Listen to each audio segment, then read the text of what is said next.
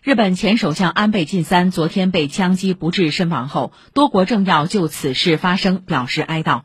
联合国秘书长古特雷斯对安倍晋三遇害深感悲痛，并在当天的安理会上为其默哀一分钟。俄罗斯总统普京给安倍家人去慰问电，普京在慰问电中还肯定了安倍为发展俄日两国关系所做的大量工作。美国总统拜登发表声明称，他对这一消息感到震惊、愤怒和深深的悲伤。拜登认为，暴力袭击是绝对不可接受的，枪支暴力给所有受其影响的社会都留下了深深的伤痕。韩国总统尹锡悦当天就此事致唁电，印度总理莫迪则表示，将在今天举行为期一天的全国哀悼。